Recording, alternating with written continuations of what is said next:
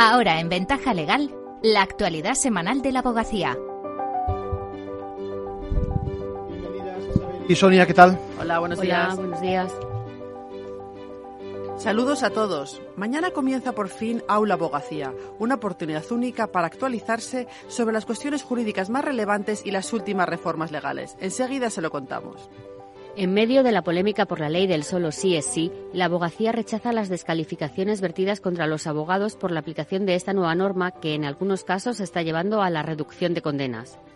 El derecho a la paz y a la seguridad será el tema del noveno Congreso de Derechos Humanos de la Fundación Abogacía Española, que se celebra el 14 y el 15 de diciembre. Comentamos de forma muy breve otras noticias de la última semana. El Gobierno aprueba la creación de 70 unidades judiciales. El objetivo es afrontar, atender y resolver la carga de trabajo existente en la Administración de Justicia en todo el territorio nacional. Almudena Arpón presidirá la International Bar Association. La socia de mercantil de Gómez Acebo y Pombo ha sido elegida para el periodo 2023-2024. En enero se pondrá al frente de la mayor asociación legal del mundo. Cipriano Arteche, reelegido decano del Colegio de Abogados de Ciudad Real. No se ha presentado una candidatura alternativa. Se trata de su sexto mandato consecutivo. Multa de 70.000 euros por entregar un paquete a un vecino sin autorización del destinatario. La Agencia Española de Protección de Datos ha sancionado a la agencia de paquetería que realizó la entrega por vulnerar el Reglamento General de Protección de Datos.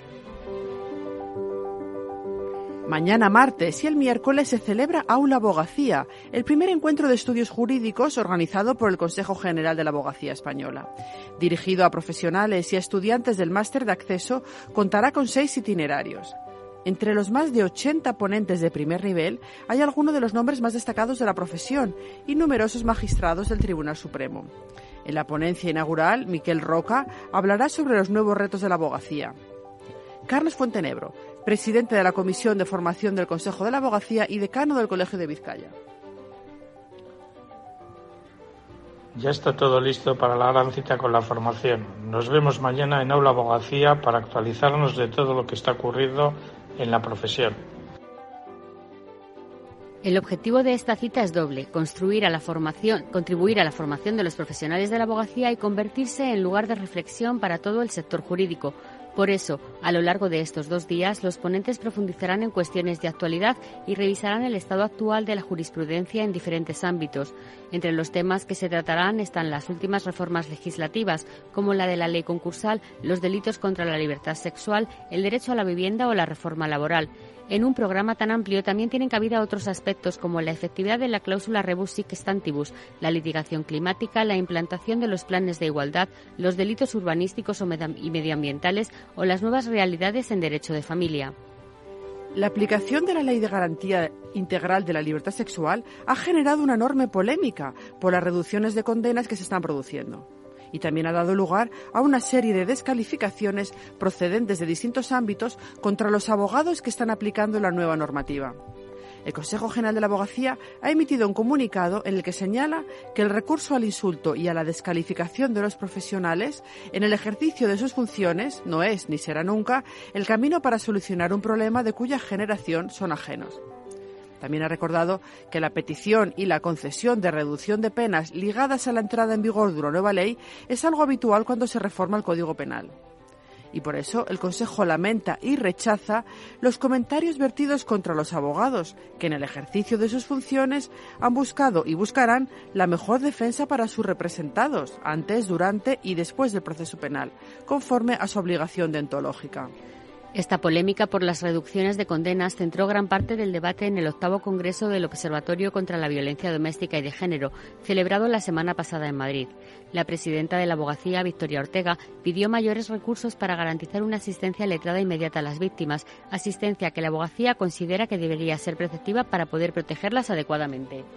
Yo creo que todos y todas los que estamos aquí somos plenamente conscientes de que lo que más necesita la mujer en este momento, que es víctima de violencia, es seguridad y es apoyo. Pero esa seguridad, ese apoyo, es precisamente el que queremos dar en el momento anterior a la interposición de la denuncia para evitar circunstancias que todos deseamos que se acaben, como son la retirada de denuncias, como son la ratificación de denuncias ya interpuestas.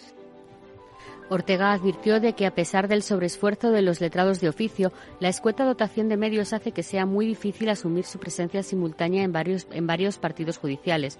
Junto a ella participaron Ángeles Carmona, presidenta del Observatorio, Álvaro García, fiscal general del Estado, Irene Montero, ministra de Igualdad, o Fernando Grande Marlasca, ministro del Interior, entre otros. La presidenta del observatorio lamentó las cifras de violencia de género en lo que llevamos de año. 38 mujeres y dos menores asesinados, 26 huérfanos y 26 huérfanos, unas cifras que calificó como inasumibles.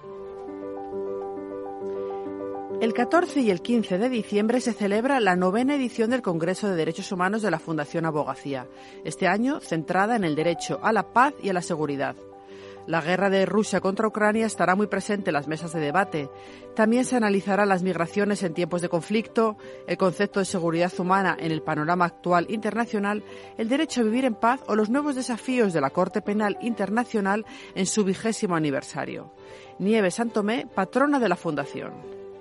En un momento tan compulso como el que vivimos, es importante saber que el derecho a la paz y a la seguridad son conceptos más amplios que la ausencia de conflictos armados. El derecho a la paz, tal y como lo define la UNESCO, engloba otros como el derecho a ser educado en y para la paz, a vivir en un entorno seguro y sano, a las libertades de pensamiento, opinión, expresión, conciencia y religión, o a la justicia, a la verdad y a la reparación efectiva. La seguridad humana significa proteger al ser humano contra las situaciones y las amenazas graves y generalizadas. Entre los ponentes están María Ángeles Benítez Salas, directora de la Comisión Europea en España, Mira Milosevic Juaristi, investigadora principal del Real Instituto Elcano para Rusia, Eurasia y los Balcanes, Beth Gelf, presidenta de Amnistía Internacional España, o Federico Mayor Zaragoza, exdirector de la Cátedra UNESCO. Las inscripciones ya están abiertas en www.abogacía.es. Y vamos ya con el abogado de la semana. ¿De quién se trata, Sonia? Es José, López Balado. Ha conseguido que el Tribunal Supremo condene a un usuario de Facebook por vulneración del honor al no borrar comentarios insultantes publicados por terceros en su muro. Deberá pagar 3.000 euros a sus vecinos, contra quienes se dirigían las descalificaciones. El Pleno del Alto Tribunal entiende que debía haber actuado de forma diligente ante esas reacciones. El hombre criticó en Facebook a sus vecinos, con los que había tenido un litigio por una obra. Otras personas comentaron su publicación profiriendo insultos como basura, ratas gentuza contra esos vecinos e incluso les amenazaron con frases como yo los liquido y acabo antes o contrata a un matón. El usuario no solo no borró los comentarios, sino que agradeció las intervenciones y bloqueó a la única persona que pidió moderación. Para el abogado, esta sentencia marca un antes y un después para otras redes sociales. Tiene que ser suficientemente, eh, digamos, intensa eh, o grave para que pueda llegarse a una sanción de este tipo.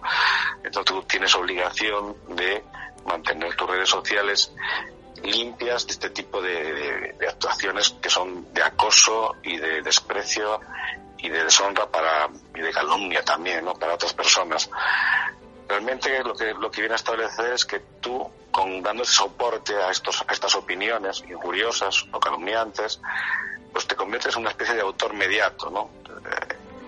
El fallo condena a eliminar todos los comentarios del muro, a publicar íntegramente la sentencia en la red y a asumir el pago de los intereses y las costas. Enhorabuena por esta sentencia y hasta la semana que viene. Muchas gracias.